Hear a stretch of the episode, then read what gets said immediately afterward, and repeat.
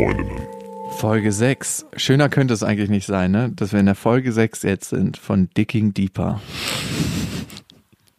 Wir stellen in diesem kleinen Mini-Podcast verschiedene Fragen, die Max dabei helfen sollen, tiefer Ja, in die Reflexion zu kommen. Also entweder bist du eine Hoheit, deswegen du von wir sprichst, weil eigentlich redest ja nur du, oder hier bleibt noch irgendwas anderes für mich am Ende des, dieser kleinen Miniserie übrig. Du, ich stelle die Fragen, du musst dich reflektieren. Ich stelle in der zehnten Folge alle Fragen. Und wenn du möchtest, gerne. Wenn du jemanden attraktiv findest und du bist ja in einer Beziehung, gehst du oft in Gedanken einen Schritt zu weit oder gibt es für dich eine Grenze? In Gedanken? Was heißt denn in Gedanken? Ja, du stellst es dir nur vor. Natürlich. Da gibt es für dich keine Grenzen. Nein. Warum sollte es denn? Die Gedanken sind frei. Also da wird alles durchgezogen. Wie weit gehst du da? Sex? Oder bist du dann auch in einer Beziehung? Wie wäre das wohl mit der in einer Beziehung zu sein? Und dann müsste ich jetzt meine Kids auf die umgewöhnen. Ah, ach so, du redest von der aktuellen Situation Ja. jetzt, also jetzt, wenn ich mir heute eine, wenn ich heute eine attraktive Frau sehe, Ja, genau. was ich mir vorstelle. Ach so, in Gedanken, okay. Nee, dann gehe ich nicht ganz so weit, wie du es beschrieben hast. Ich dachte, ich bin immer noch vor der Beziehung, weil, und da wollte ich nämlich gerade auf Wie antworten. kannst du dann einen Schritt zu weit gehen?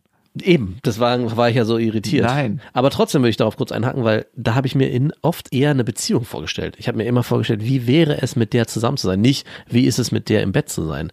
Ich habe mir wirklich immer ausgemalt, dass bestimmte Eigenarten, die sie hat, ganz toll zu meinen Eigenarten Stimmt. passen Ich- und nicht zu den oder auch umgekehrt, oh Gott, nein, auf keinen Fall, die wird in der Beziehung bestimmt so und so sein.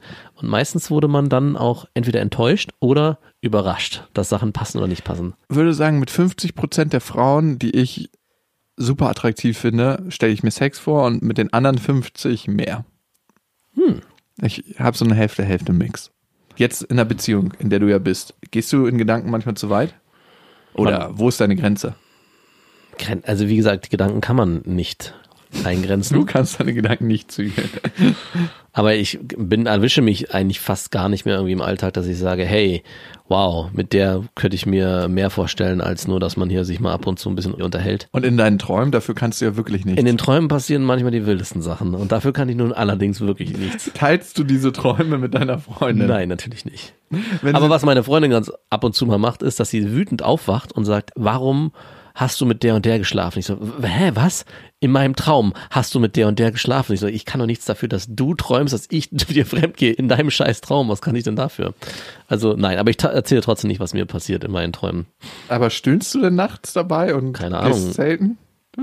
Gehe ich selten, keine Ahnung. Ich hatte auch lange keine feuchte Bettdecke mehr. Ich weiß es nicht. Ich müsste meine Freundin fragen. Meine Freundin schläft so tief und fest, dass ich in dem Bett, in dem wir zusammen liegen würden, fremd gehen könnte, ohne dass sie wach werden würde.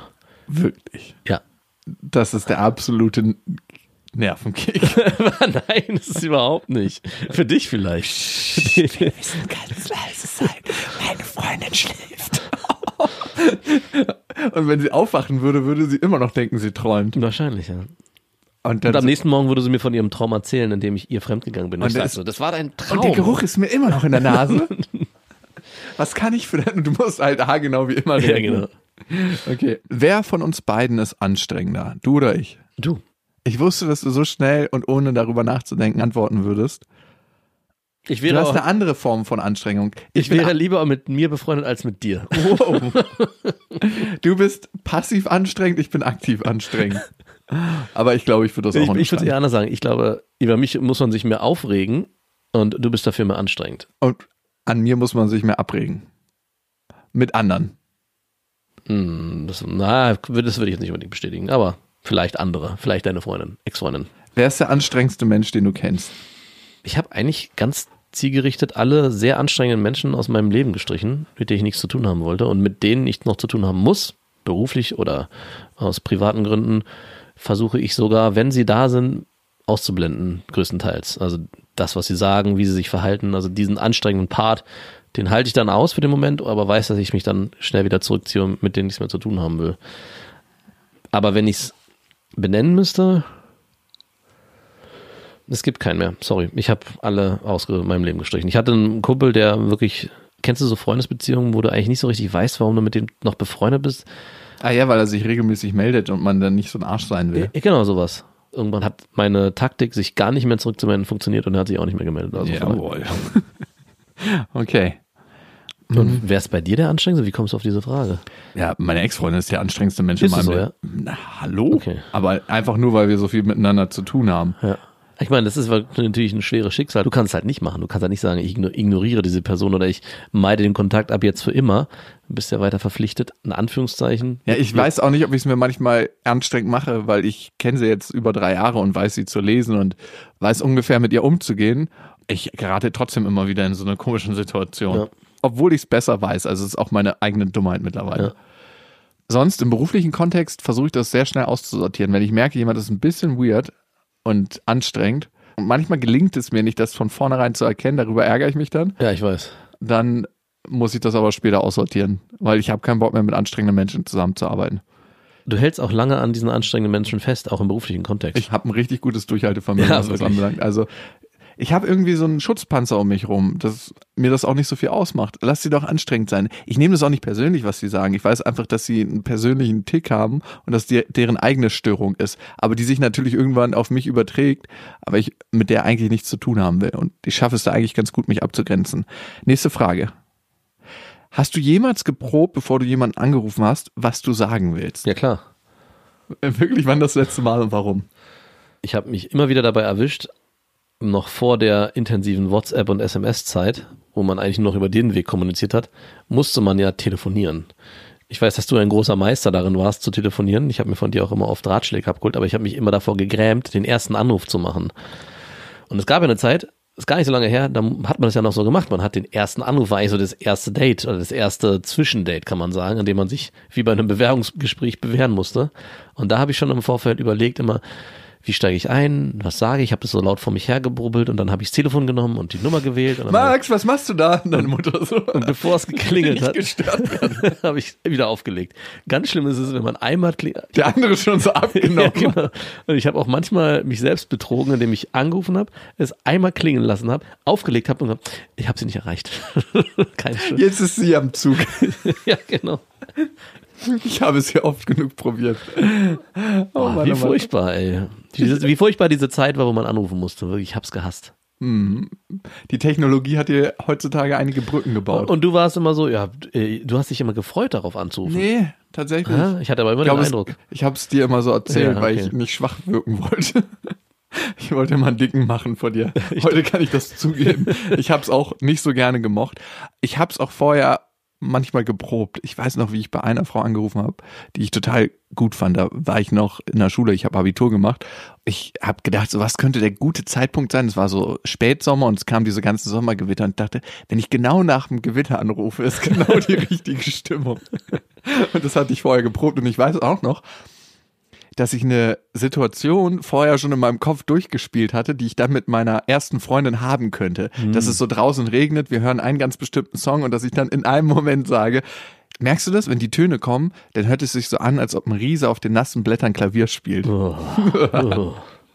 Und es kam so, wir lagen gemeinsam auf dem Bett. Der Song kam, es hatte geregnet und wir haben gemeinsam rausgeguckt. Ich habe genau das gesagt. Und? Da ich die Situation schon vorher tausendmal durchgespielt hatte in Gedanken, war die nicht so schön. Natürlich nicht. Die war schon richtig abgenutzt. Habt ihr danach miteinander geschlafen? Wir hatten schon an dem Ach Tag okay. miteinander geschlafen. Und dieser Spruch hat wahrscheinlich nicht für Runde zwei gesorgt. Auf jeden Fall hat er mich krass gelangweilt in dem Moment. Darum will ich auf jeden Fall nicht mehr so viel vorplanen. Man kann natürlich auch krass auf die Schnauze fliegen. Also im beruflichen Kontext plane ich manche Sachen vor, andere nicht, weil es ist immer gut, eine sichere Basis zu haben, aus der man agieren kann und Ja. den Rest macht man spontan. Aber ich habe auch gern die sichere Basis. Nächste Frage. Wärst du bereit, jede Nacht Albträume zu haben? Dafür wärst du aber super reich. Wie, was passiert denn in diesen Albträumen? Das muss ich ein bisschen genauer wissen. Äh, Die fünf schlimmsten Albträume, die du je hattest, Oh. die wiederholen sich. Ich weiß, was du meinst. Ja, wäre ich bereit. Ich habe die lange genug gehabt. Ich habe Was war denn dein Klischee-Albtraum? Es gab zwei, äh, die ich gehasst habe. Und zwar war der eine, dass mir die Zähne rausgefallen sind. Oh Gott. Und die sind nicht nur rausgefallen, so wie man diesen Traum kennt, sondern die sind so langsam rausgefallen, so ganz minimal. Und ich konnte sie immer noch zusammen wieder reinbeißen. Also ich konnte sie wieder zurück ins Zahnfleisch beißen und musste dann immer die Zähne so zusammengedrückt halten. Irgendwann, weil ich sie so zusammengebissen habe, sind sie mir halt zerbröselt. Also die Zähne sind mir so wie Cornflakes, wenn du darauf beißt, zerbröselt und im Mund sind dann alle so rausgepurzelt. Also wie so, wie so Staub. Und dann hatte ich keine mehr. Das war, so this. das war der widerlichste Traum, den ich jemals hatte. Und der zweite, sehr unangenehme Traum war, dass ich mich morgens fertig gemacht habe, losgelaufen bin und dann hatte ich ein zu knappes T-Shirt an und sonst nichts anderes an.